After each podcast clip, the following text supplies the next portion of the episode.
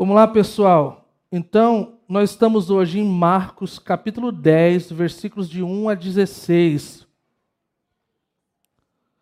Antes de a gente ler, eu gostaria de deixar algumas considerações. Tá? É...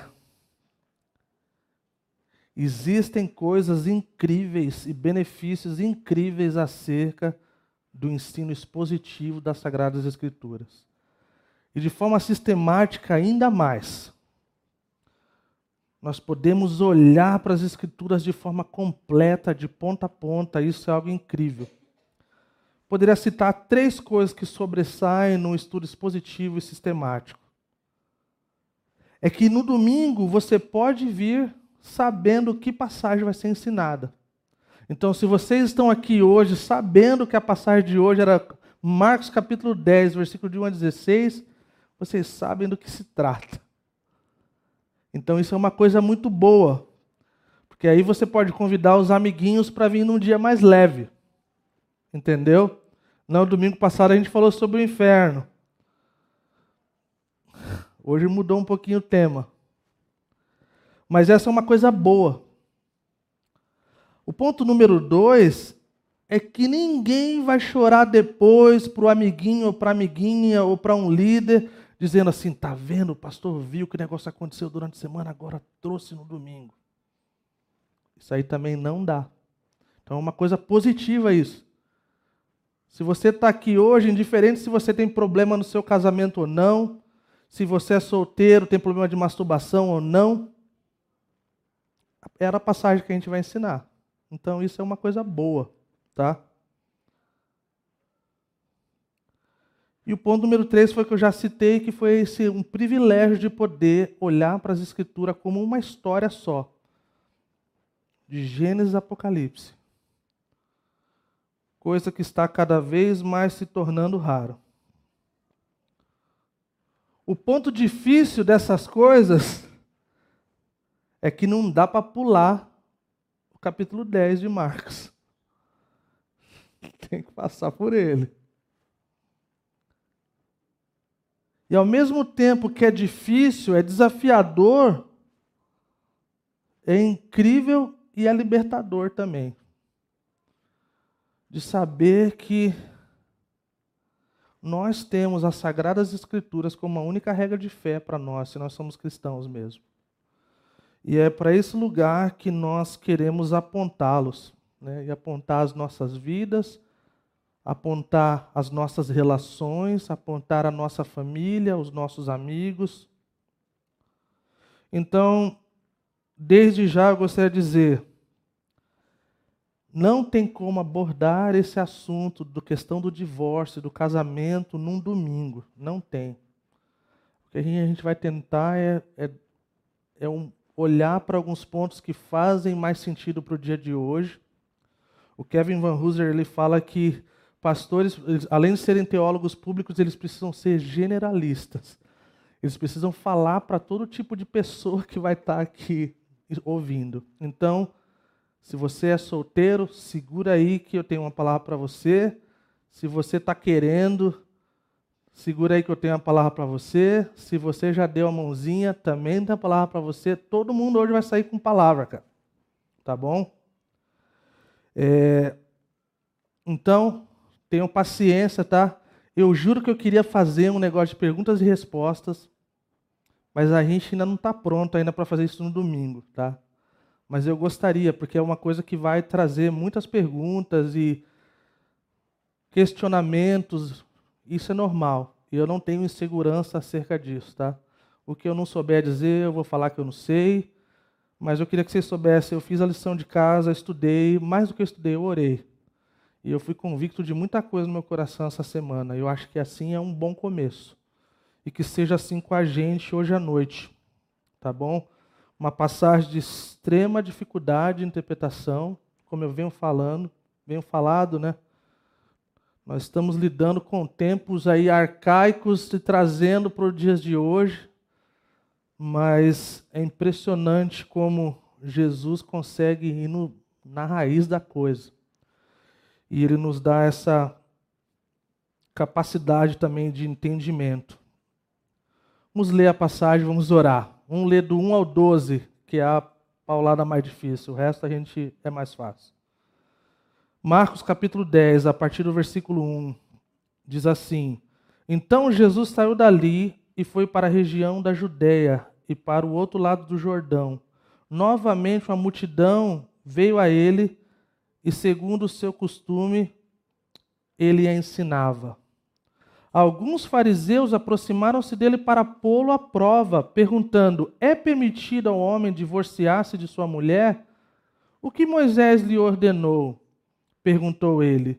Eles disseram: Moisés permitiu que o homem lhe desse uma certidão de divórcio e a mandasse embora. Respondeu Jesus: Moisés escreveu essa lei por causa da dureza de coração de vocês. Mas no princípio da criação, Deus os fez homem e mulher. Por essa razão, o homem deixará pai e mãe e se unirá à sua mulher, e os dois se tornarão uma só carne. Assim, eles já não são dois, mas sim uma só carne. Portanto, o que Deus uniu, ninguém o separe. Quando estava em casa novamente, os discípulos interrogaram Jesus sobre o mesmo assunto. Ele respondeu: Todo aquele que se divorciar de uma mulher e se casar com outra mulher estará cometendo adultério contra ela. E se ela se divorciar de seu marido e se casar com outro homem, estará cometendo adultério. Senhor, mais uma vez nós nos achegamos diante de Ti, Senhor, com humildade de coração, Senhor, e saber que essa é uma passagem extremamente difícil, Senhor. Pedimos para que o Senhor traga entendimento, que o Espírito Santo nos convença e que a gente possa fazer o que o Senhor nos diz para fazer, para olharmos para as Suas palavras, Senhor. Ouvimos a, a voz do nosso Mestre falando aqui, lidando com pessoas do coração duro, lidando com pessoas que está colocando à prova. E que o Senhor derrame graça sobre nós. Em nome de Jesus. Amém. Vamos lá. Se você perguntasse para mim e para Lilian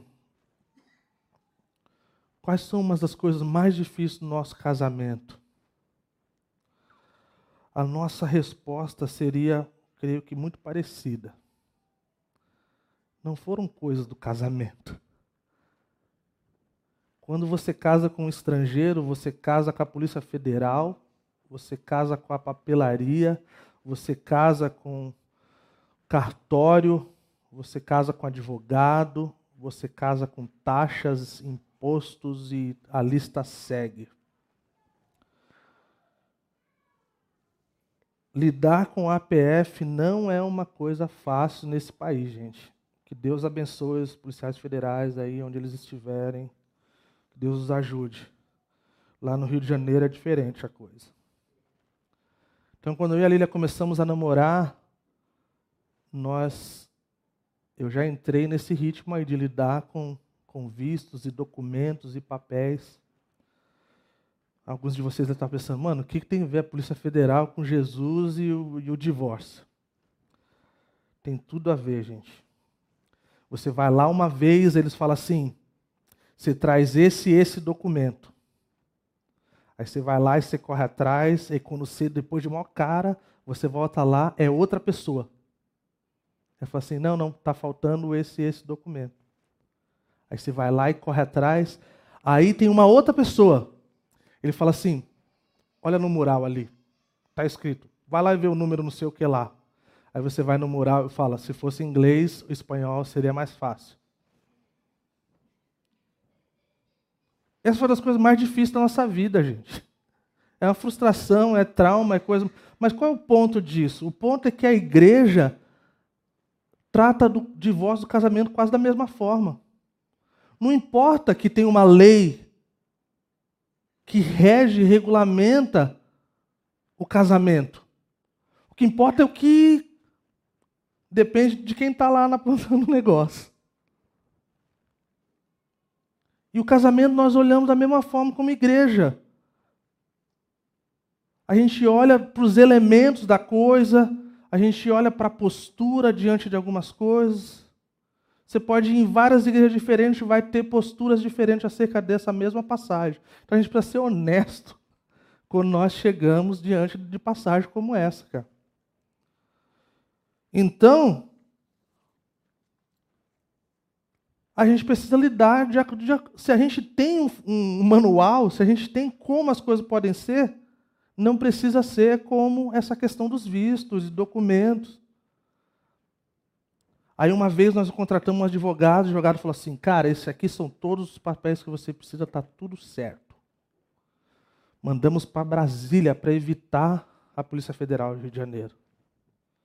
O que aconteceu? Perderam o envelope. Verdade, gente, verdade verdadeira. Como resolvi aquilo? Cumprindo a lei. Fazendo o que foi colocado diante desse Brasilzão de como as coisas devem funcionar.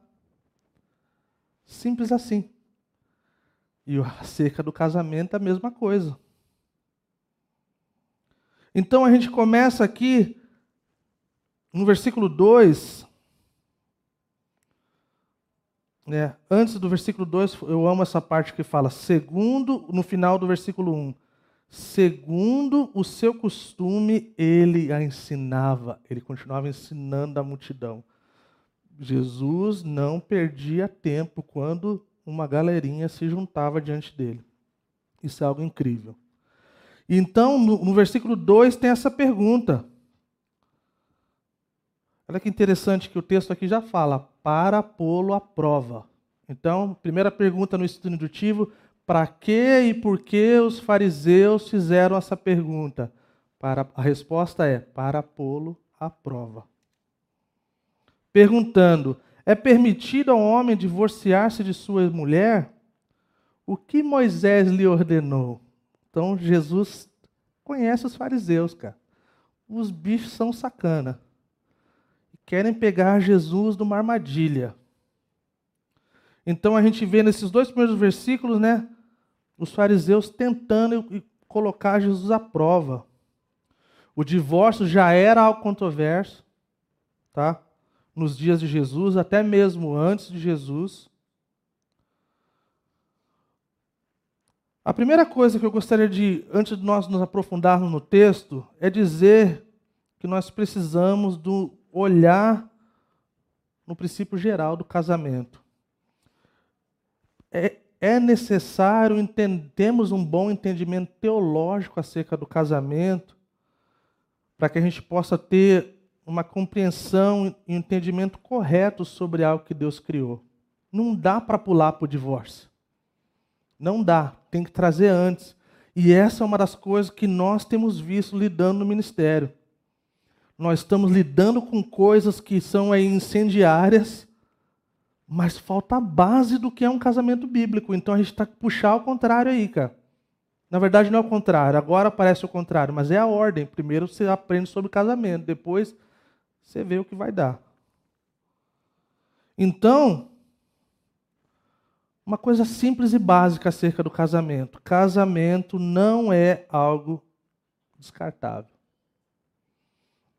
E por mais que isso possa soar banal ou light, é algo extremamente revolucionário nos nossos dias. Não é verdade? Somos bombardeados semanalmente por canais de fofoca e coisa de internet de que alguém já está com outro marido, que alguém já está com outra esposa. Está fazendo pesquisa, uma pesquisa no Google aqui, pessoal. Olha que a Gretchen casou 18 vezes, mano.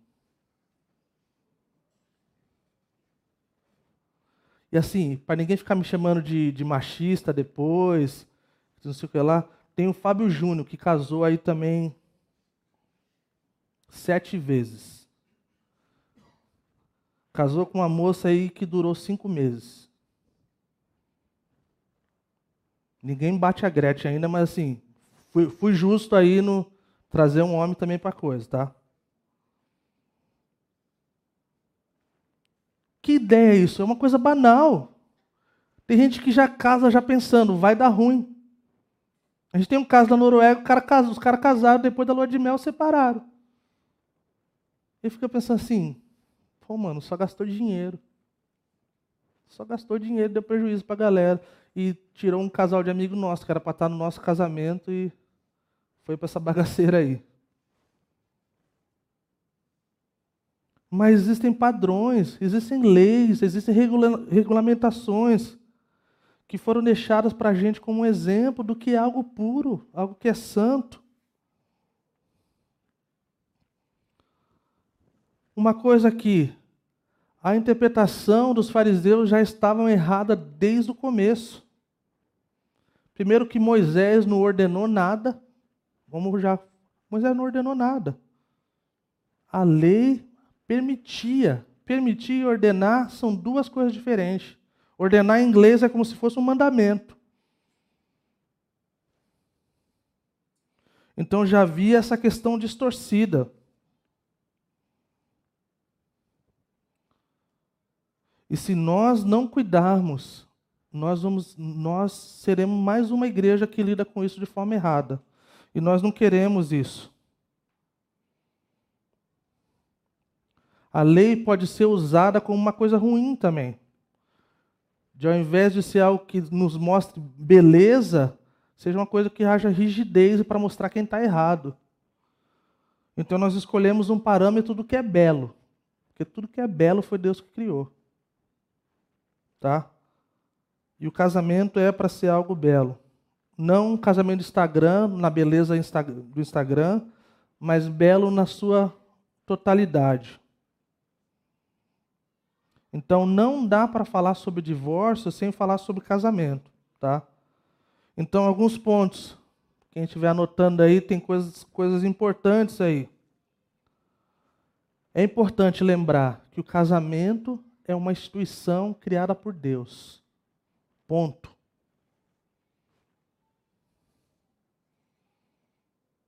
Assim como a igreja. Pode estar zoada, pode estar fazendo um monte de coisa errada, Pode estar faltando com exemplo de representação de quem é Cristo, mas foi Deus que instituiu. Pode estar quebrando lá fora e aqui dentro. Isso não muda a figura do casamento diante de Deus. Deus criou o ser humano para a união. Ele viu que não era bom para o homem estar só. Mesmo que haja também a opção de não casar, tá? Então, assim, Adão não teve essa escolha. Não foi arminiano. Se o casamento foi criado por Deus, ele precisa ser guiado por Deus. Ele precisa ser mantido por ele mesmo. Não existe outra fonte. Eu acho impressionante, cara. Quem consegue ser marido, esposa, pai mãe aí sem Cristo, mano. Eu bato palmas efeito reverso. De verdade. O casamento representa duas figuras incríveis nas Escrituras. Primeiro é que ele deveria transmitir a imagem e semelhança de Deus. Deus criou o homem e a mulher à sua imagem e semelhança. E outra figura é que Jesus é o noivo e a igreja é a noiva.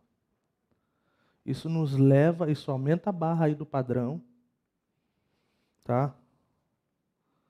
Mas nos ajuda a entender um pouco melhor.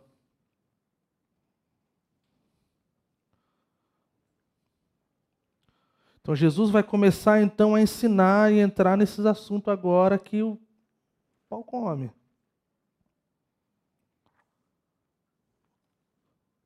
Versículo 3. O que Moisés lhe ordenou, perguntou ele. Eles responderam no versículo 4. Moisés permitiu que o homem lhe desse uma certidão de divórcio e a mandasse embora.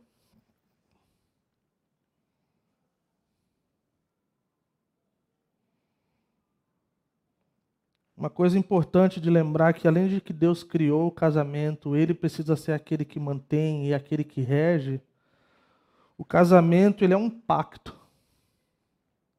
Talvez o pessoal da Calvary tenha dificuldade com esse termo pacto, né? Que aí já lembra da Xuxa, já lembra do pacto com o diabo, com os, os negócios assim, cara.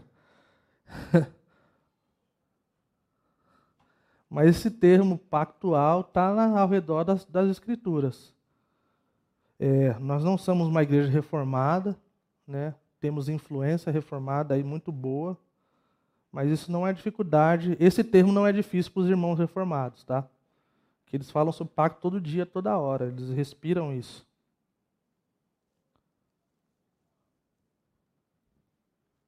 Malaquias 2, 10 a 16, a gente vê essa questão do pacto.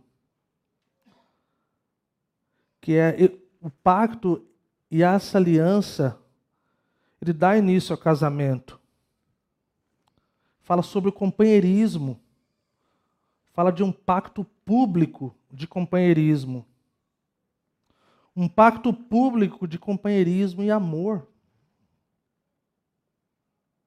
Um pastor disse uma vez que o casamento não é feito de sentimentos quentinhos e aquela babação de recém-casados ou recém-namorados. Sabe assim, tipo assim, eu te amo. Não, mas eu te amo mais. Não, eu mais.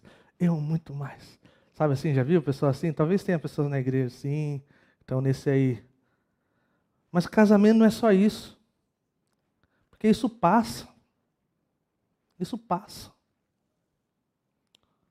O amor bíblico, quando nós olhamos para o amor bíblico, é uma promessa de fazer o bem, indiferente das emoções. Isso é algo radical, gente. Fa promessa de fazer o bem, diferente das emoções. Por quê? As emoções não são válidas? Lógico que são. Nós somos seres emotivos, até os mais durões. E elas são bem-vindas, as emoções. Já falei isso aqui na igreja, volto a dizer. Eu sou um pastor chorão e eu não peço nem desculpa mais. Não peço, cara. E nem acho que ninguém tinha que pedir desculpa por isso. Mas isso não pode controlar a nossa vida. Isso serve para você solteiro também. Se você é mais novo ainda, é mais ainda. Que as suas emoções elas são diferentes elas tomam uma forma diferente. E aí você vai precisar ter a voz da razão aí, e que seja Cristo. Fala assim, ó, baixa a bolita aí, segura a onda. Eu tenho uma revelação para fazer para os aí que estão pensando em casar. É, esse negócio de dormir abraçadinho, conchinha, esses negócios, é só em filme de Hollywood, cara. Não é verdade. Não é verdade. Se você dormir abraçado, um vai acordar com torcicolo e vai ficar formigando a mão até forever.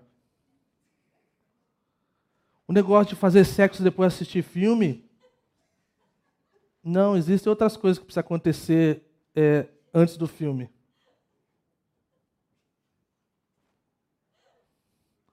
Todos adultos aqui, né? Todos aqui assistiram filme e assistem Netflix, né? Então vocês já sabem do que eu estou falando, não é nada novo. Também não preciso de, pedir desculpa para falar nisso, né? Se a gente não fala sobre isso na igreja, o Netflix fala. Amazon Prime também.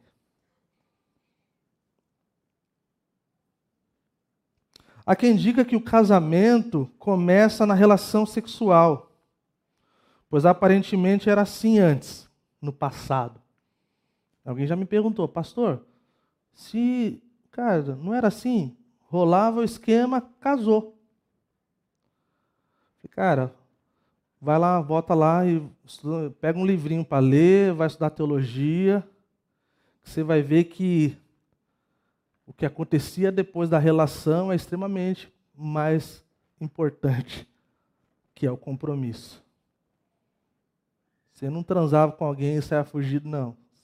Entendeu? Você assumia, você tinha que pagar dote. Você tinha que lidar com a família. Entendeu? É o compromisso e a aliança diante de Deus e da igreja que formatam o casamento.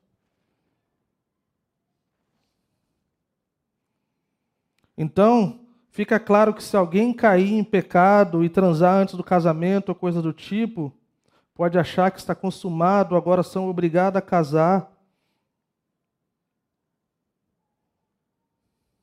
Isso não, isso não, isso não valida para um casamento. Porque relação muda. Relação não, de, não prende ninguém. Sexo não prende ninguém. Filho não prende ninguém.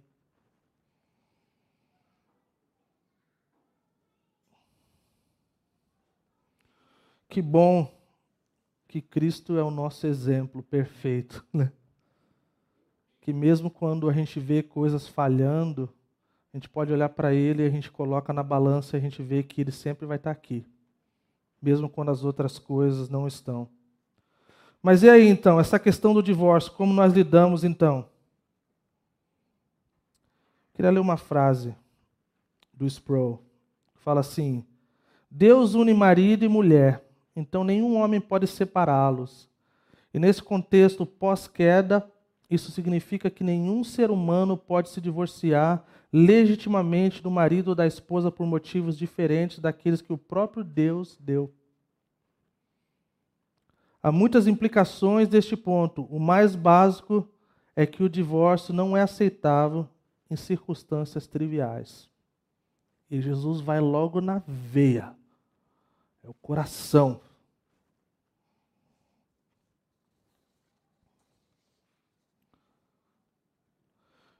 Jeremias capítulo 3, versículo 8. Deus fala de si acerca do noivo que se divorcia. Opa, peraí, pera lá. Jesus é nosso exemplo, Deus é nosso exemplo, agora ele está falando que ele vai se divorciar. Como é que funciona isso? É contraditório? Não, não é contraditório. Porque quando nós olhamos para as Escrituras como uma história só, a gente precisa olhar ela como conselho geral de Deus para nós. E quando Deus faz essas coisas, Ele está nos ensinando algo de não sermos como ou seguimos o seu exemplo. Então, o divórcio ele não é necessariamente pecaminoso em si, mas pode ser e muitas vezes é. Eu vou falar mais sobre isso, pode parecer um pouco estranho essa declaração, mas é o divórcio não está na lista dos pecados que o apóstolo Paulo escreveu para as cartas do Novo Testamento. Não está no monte de coisa do Novo Testamento isso não faz com que não seja pecado necessariamente. Tem casos que é extremamente pecado. Então, o debate aqui era o seguinte: havia essa escola do Rabi chamado Hillel, que era uma visão popular e branda. Havia essa outra escola do outro Rabi chamado Shammai. É uma visão que não era popular e era rígida. Era tipo assim: era tipo o Kivitz e o tio Nico. Era mais ou menos assim. Um extremamente liberal e o outro semi-fundamentalista, conservador. Não tem outra palavra para isso. Eu tentei. Mas assim, um, mais, um que parece mais crente, o outro que parece menos. Então o que eles estavam perguntando para Jesus? Estavam perguntando assim, em outras palavras: Jesus, qual linha o senhor é? Da linha do que pode divorciar de qualquer coisa, lá do Rabi famosão lá, Kivitz, e tem a outra lá, tipo assim, qual delas? Precisa atualizar ou não? Jesus falou: opa, essa daí eu tô ligado, essa daí não me pega não. Se falasse qualquer um lado que escolhesse, ia dar ruim, gente. Qualquer lado. Lembrando que João foi decapitado. Porque Herodes estava com uma mulher que não era sua esposa. E o profeta falou. Então toda essa discussão era baseada em Deuteronômio 24. Que tinha uma parte lá que era de meio que de difícil entendimento. Esse é lícito, é permitido ou não é permitido, é assim. Olha que interessante. Eu amo as Sagradas Escrituras, cara. Porque ela responde muita coisa que os outros estão tá tentando aí. Vamos ler, Mateus 19, versículo 3. Que já vem já interpretado.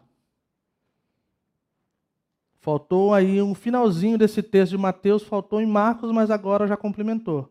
Olha aqui, Mateus 19, versículo 3, fala assim: Alguns fariseus aproximaram-se dele para pô-lo à prova e perguntaram-lhe: É permitido ao homem divorciar de sua mulher por qualquer motivo? É a chave aqui. O lado liberal e popular dizia que podia divorciar por qualquer coisa. Se a mulher queimasse o arroz, se o café ficasse forte demais. Entendeu? Eles já eram, já, já viviam no mundo pós-Deus, já na antiguidade. Antes de chegar o pós-moderno, eles já estavam já moderninho. Então essa era a discussão. É permitido ou não é? E aí, é por qualquer coisa ou não é? Aí tem uma palavra aí que também foi o que deu treta nessa situação.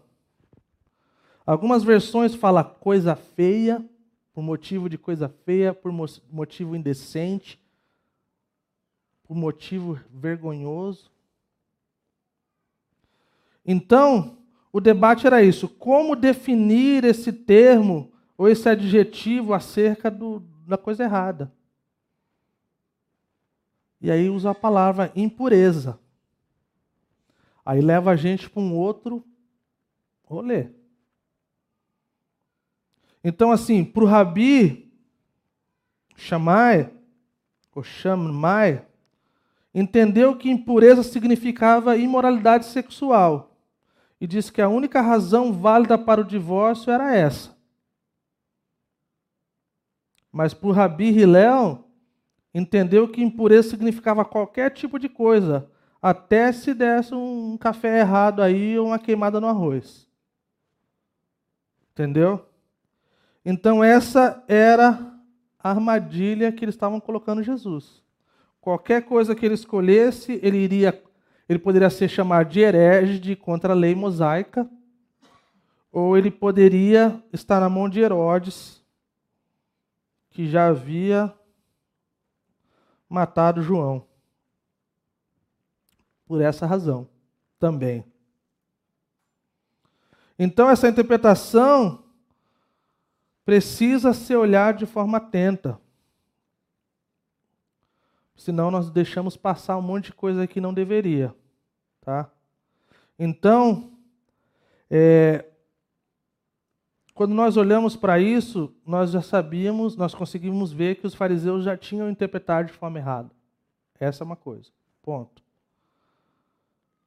Eles não entenderam uma prática que a lei mosaica deixou e que acontece. Isso reflete nos nossos dias muitas igrejas, se nós não cuidarmos, nós também cairemos. Nós pegamos que nem lá a Polícia Federal. A gente pega o negócio aqui é do nosso jeito. Entendeu? Mas o que Moisés estava fazendo, na verdade, era regulando e refreando a troca de esposa. Se você ler Deuteronômio 24, versículo 1 e 2, que, que vem desse texto que, que é citado, ele está falando, na verdade, de outra coisa.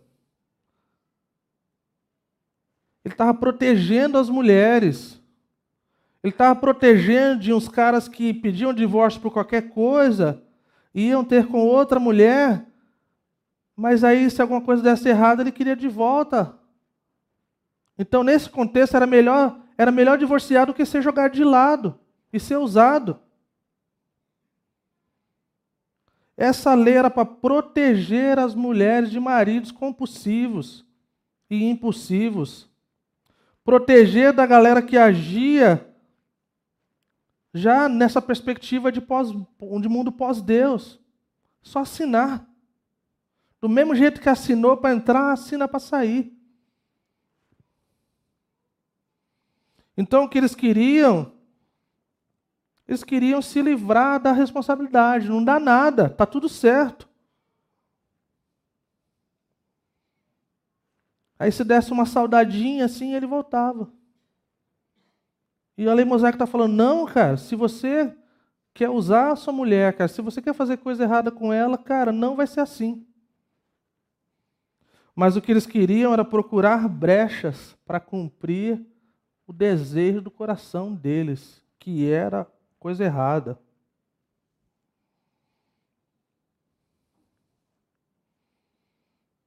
E a gente vê isso nos nossos dias, não é diferente. A gente tem visto a necessidade grotesca de ter que falar sobre essas coisas mais do que nunca, para que a gente não seja pego de surpresa por estranhezas. Pessoas querem entrar no casamento só para só para ter a coisa boa do casamento.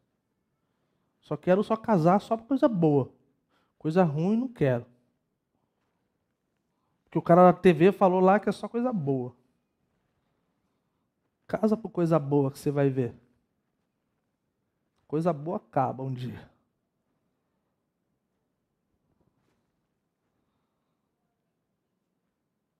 Case por causa de beleza corporal que você vai ver daqui a 20 anos. Todo o tempo que você gastou olhando no espelho lá vai, vai ser dolorido. As coisas mudam, gente. As coisas mudam. E se você não percebeu isso aí, no dia você vai perceber, cara. As coisas mudam. E aí é o pacto que sobra. É a aliança que resta. Entendeu? Então Jesus ele não entra em nenhuma dessas coisas. Ele, ele é esperto, cara. Ele é inteligente, ele é, ele é um mestre. Entendeu? Como eu falo para minhas crianças, né? Essa escolinha que você fez aí, eu sou professor, mano. Entendeu? E isso era para proteger, então, eles não conseguiram pegar isso, cara. E a falta de responsabilidade é uma coisa incrível, gente. Eu tenho uma. Acho que eu já falei isso. Eu, sempre quando eu falo que eu já falei, eu já falei. A falta de responsabilidade em homens e mulheres, especialmente nos homens, que trazem para o casamento é uma coisa horrenda. Tem cara que não casou ainda porque não encontrou alguém semelhante à sua mãe ou melhor. É verdade.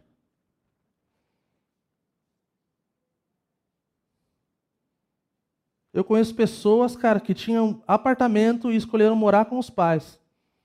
Porque a comida da mãe ninguém batia. Coitada da mulher. Coitada da mulher. Ainda bem que eu cozinho melhor que minha mãe.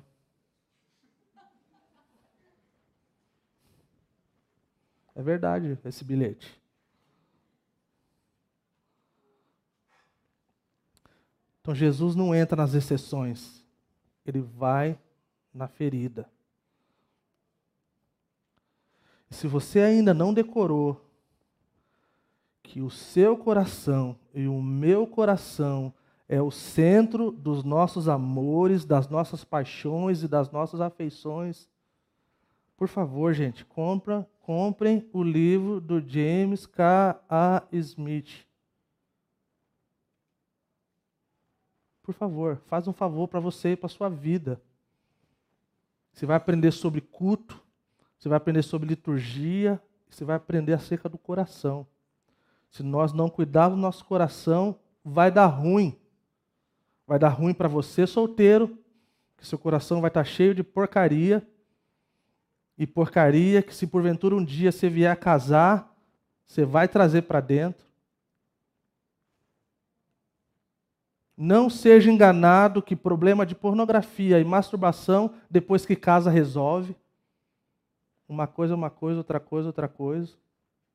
Estou sendo bem direto e bem honesto com vocês. Tem casais com problema de masturbação.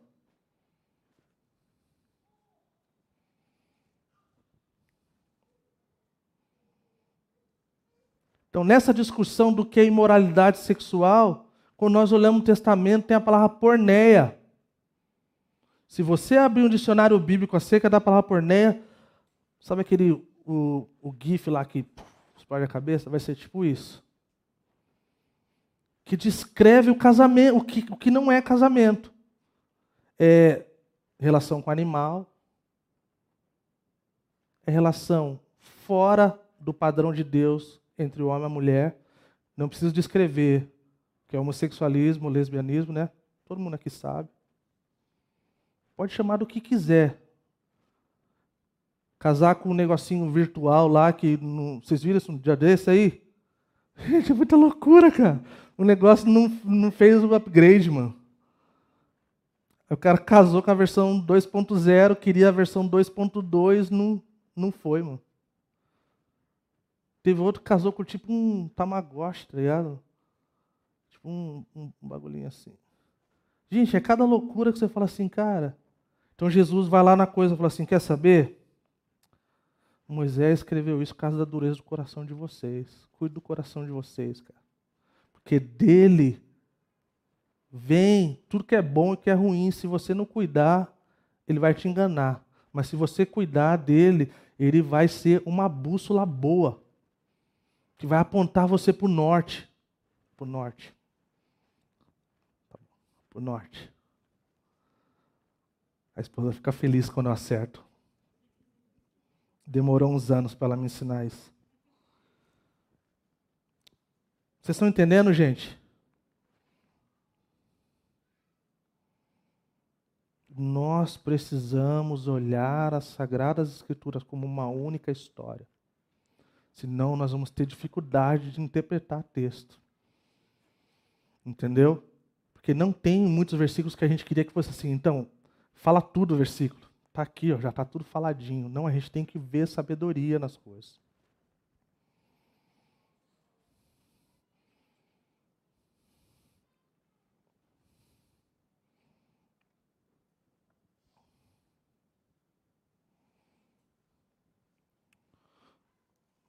O divórcio, ele é, alguém falou assim, que ele é como Sabe quando alguém precisa, fazer, precisa amputar uma parte do corpo? Ninguém amputa uma parte do corpo sem um diagnóstico digno de confiança. Mas quando é necessário, para que outras partes não se percam. O divórcio é isso, gente. Quando está caindo o dedão lá, é melhor cortar. É, é isso. Não tem melhor explicação. E sabe uma das coisas que eu, eu amo acerca do Senhor, que ele fala assim no versículo 6: Mas no princípio da criação, Deus fez homem e mulher. Por essa razão, o homem deixará pai e mãe e se unirá à sua mulher, e os dois se tornarão uma só carne. Assim eles já não são dois, mas sim um só carne. Portanto, o que Deus uniu, ninguém separa. Em outras palavras, Jesus está falando assim: Deixa eu falar um negócio para vocês. Lá no princípio, essa palavra divórcio não fazia parte do nosso vocabulário. Mais uma vez, narrativa da redenção. Na criação, não havia divórcio. Divórcio é um vocabulário que foi nos dado depois da queda.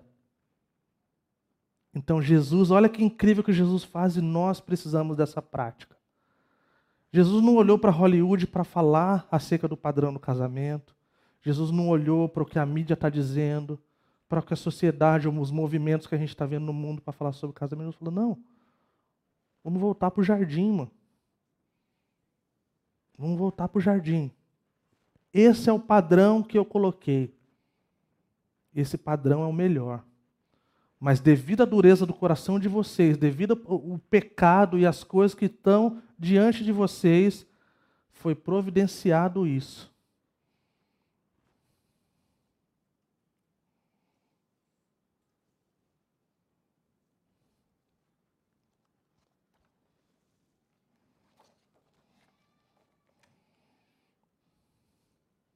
Bora lá, pessoal. Três coisas importantes sobre o divórcio e quando ele é permitido biblicamente.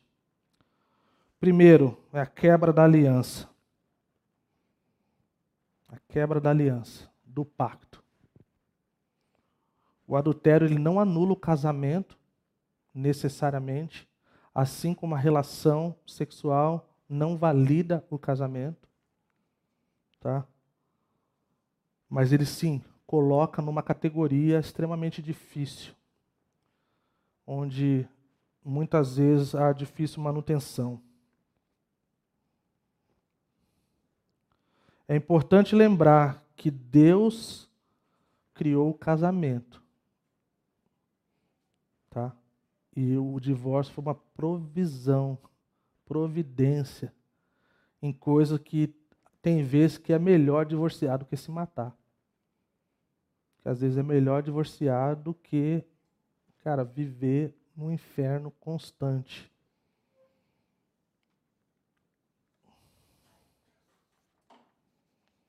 Então a lei mosaica deu esse divórcio como uma concessão à dureza do coração. Nunca foi um mandamento. Nunca foi algo orquestrado por Deus. Nunca foi algo que fez parte da vida da criação antes da queda.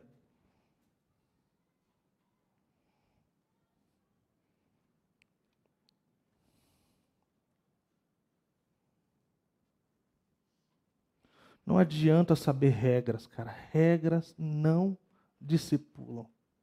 Uma coisa que eu ouvia muito, cara, bons líderes que eu tive de Jocum. Poucos. Regras não discipula corações.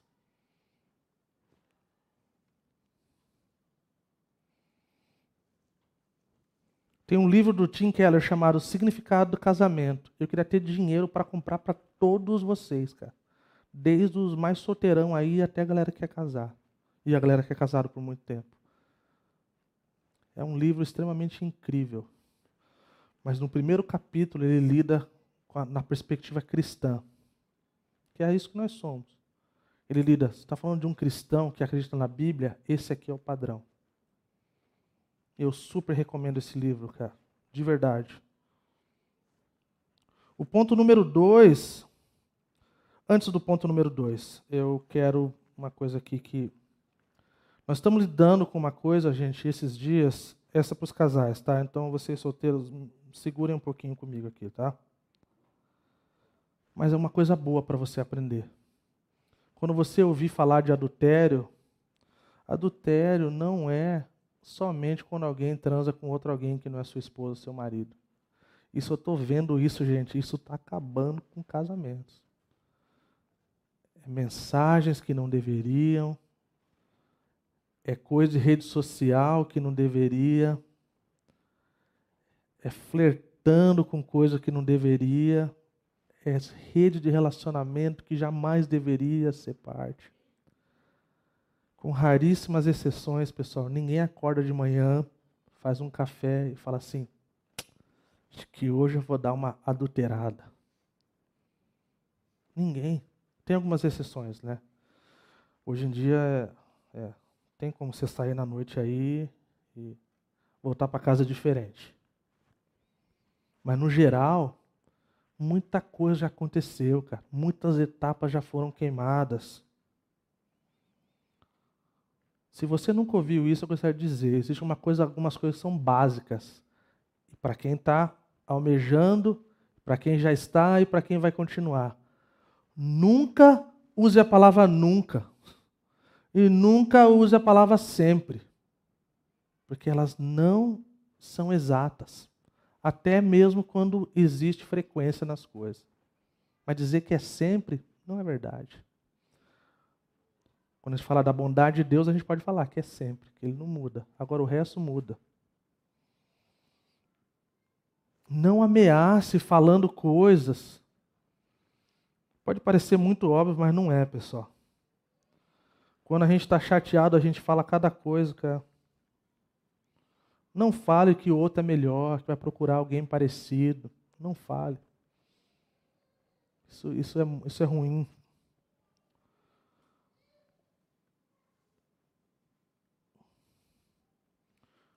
Imagina se a Lília falasse para mim assim: Quer saber? Eu queria casar com um cara fortão e sem barba. Vocês não viram sem barba. Também não viram fortão. Mas eu sem barba é, é mais horrendo que barbudo, gente. Eu não tenho é, queixo. É, fica, fica tipo pesconhaque. Não é cavanhaque.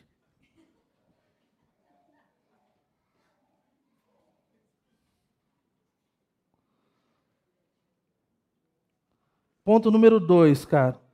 Eu acredito que a Bíblia dá uma ideia clara acerca do abandono. 1 Coríntios, capítulo 7, versículo 15 e adiante, fala sobre isso, sobre deserção.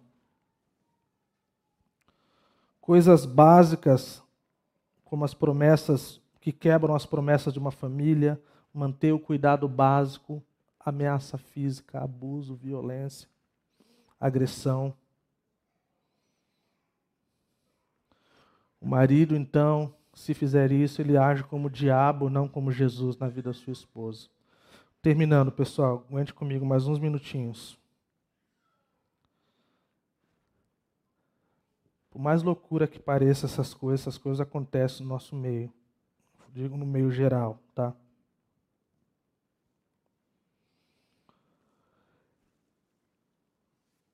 Se tem alguém aqui hoje que está fazendo isso, está passando os limites com a esposa, está abusando, cara, está talvez agindo com violência, cara. Alguém que está ouvindo aqui, que vai ver o vídeo depois, cara, que faz parte da nossa comunidade. Que você se arrependa e pare. Pois se você encobrir tais coisas, cara, e essas coisas chegarem na gente, cara, a gente vai agir com, com rigidez. E se for preciso, a gente vai bater na sua casa com a polícia. Pode ter certeza disso.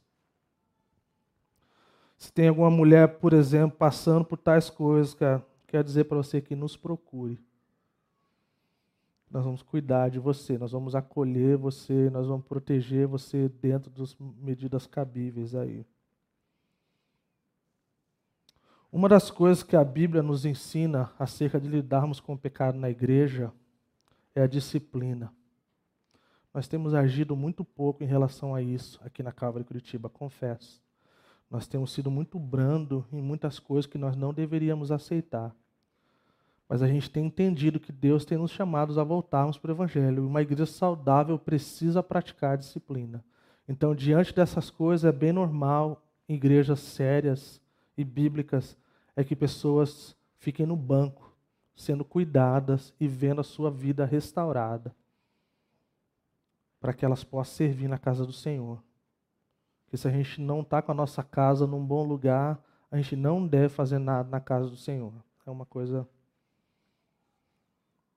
então a gente precisa mudar isso e a gente quer entender de forma bíblica. Então eu quero terminar com duas coisas. Então, quem pode casar de novo biblicamente? Que essa é uma das perguntas que fica aí. É muito claro no texto que fala da vítima. É muito claro, isso não tem discussão. Tá? Ninguém treta por causa disso. Nós sabemos de outros aspectos também da viuvez. Como eu falei, nós não somos uma igreja reformada, então nós não temos documentos que nos ajudem. Né? Uma igreja reformada é muito mais fácil de lidar com essas coisas. Você vai nos documentos lá e. Entendeu? Esse tipo de coisa traz divergência até dentro da Calvary, nesses dias mais do que nunca.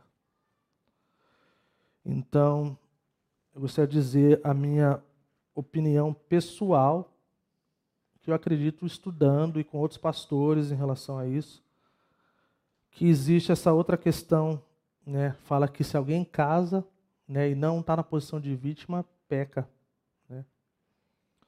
Eu acredito que peca, sim, mas eu não acho que é um pecado que é perpetuado. E por que peca? Porque Deus olha para o ideal. O ideal é um casamento, é o um matrimônio, é o pacto. E Deus não quebra esse pacto. Quem quebra somos nós.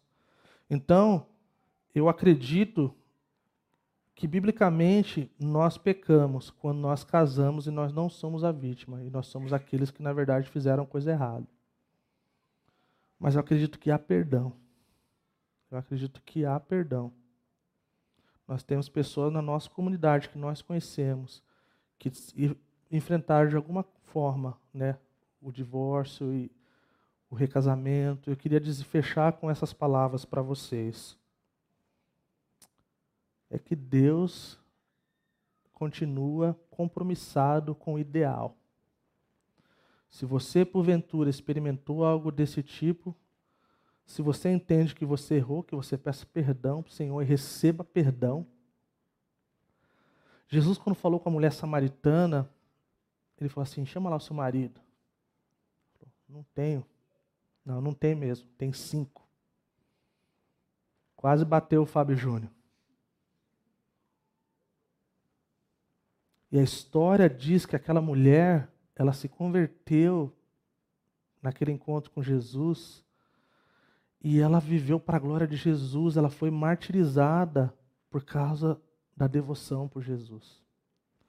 Então, sempre quando alguém fala que vai acabar com dois pontos, tem mais dois pontos. E aí eu encerro de verdade, pessoal. É, a gente vai encerrar no horário que a Cava de Curitiba normalmente encerra, tá bom? Palavra para os solteiros.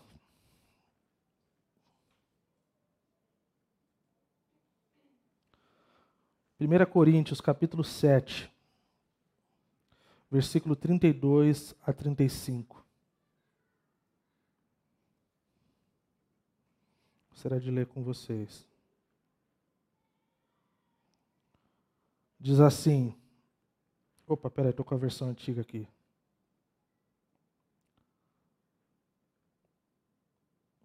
Mas eu vou ler a versão antiga mesmo assim. Ah, tem ali? Tá bom. Gostaria de vê-los livres de preocupações. Casamento parece preocupação para vocês? Que é isso, gente? O homem que não é casado, preocupe-se com as coisas do Senhor em como agradar o Senhor, o homem e a mulher, tá? Mas o homem casado preocupa-se com as coisas deste mundo e como agradar a sua mulher, que é uma tarefa extremamente difícil. E está dividido.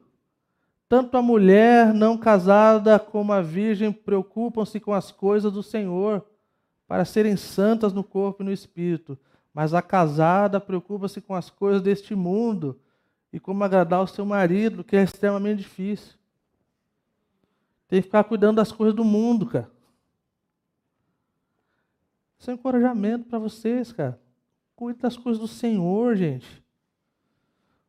O meu pastor costumava dizer que antes de é, Adão ter, ter, ter alguém lá, ele estava lá cultivando o jardim. Tem que cultivar o jardim, cara. Se é isso que Deus tem para você. Se você entende que é o que você gostaria de ver acontecendo.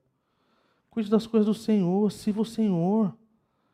Gaste seu tempo. Você tem, alguns de vocês têm tempo aí, bastante tempo. Use para a glória de Deus, cara. Sei que alguns de vocês são super ocupados, mas assim, fica aqui claro. Cuide das coisas do Senhor. E você, muitos de vocês já estão fazendo isso. Então não estou falando assim indiretinha. Não. É, muitos de vocês já fazem isso e glória a Deus por isso, tá? Para quem está indo na direção do casamento, cara, Cuide das coisas que precisam ser importantes para que aconteça o casamento, cara. Leia livros, converse com pessoas. Uma das coisas que eu amo acerca da Calva de Curitiba, cara, é o nosso público-alvo. A nossa maioria de pessoas da Calva de Curitiba é feito de jovens casados. Existe uma coisa incrível que alguém solteiro, andando com homens e mulheres da Calva de Curitiba, vai aprender vivência. Isso é algo incrível. É um privilégio para nós como comunidade. Embora nós queremos ver muitos jovens solteiros aqui, lotados aqui, nosso desejo, nosso sonho, e adolescentes. Mas existe um algo belo na nossa comunidade, de ter pessoas que a gente pode sentar e ouvir, e aprender Há quem diga que se a gente andar com pessoas iguais a gente, da mesma idade com a gente, com o mesmo status com a gente, raramente a gente vai crescer. É uma coisa, talvez seja uma coisa aí dos rabis, antiga, que tinha que andar com quem viveu mais. Tinha que ser um talmidinho de quem tinha algo para oferecer. Então, pessoal, os jovens, os solteiros, cuidem das coisas do Senhor. Os casados, vocês vão fazer sua lição de casa. Eu, é, eu falo bastante sobre o Tim Keller, né? não preciso esconder mais, né? Eu recebi um e-mail essa semana e ele está falando sobre casamento. E alguém perguntou para ele assim: a esposa dele é muito mais inteligente com ele. Não sei se se é uma coisa normal assim. Não. Alguém perguntou assim para ela: é, Vocês oram todo dia? Ela deu risada e falou assim: Nós não oramos por 26 anos. E nós esperamos, nós esperamos as coisas apertarem para a gente fazer isso. Meu conselho, não espere 26 anos, não. Não espere as coisas apertarem para você orar. Mais uma vez, os solteiros, orem para Deus guardar o seu marido ou a sua esposa. Deus é fiel para fazer isso. Senhor, não sei quem é, não sei quando, não sei onde, mas livra do mal. Não deixa nenhuma coisa ruim tocar. Ajuda esse, esse rapaz, essa moça a não ceder às suas paixões. Ajuda a estar de joelho. E Deus é tão fiel para fazer isso, gente. Tão fiel para fazer isso, cara.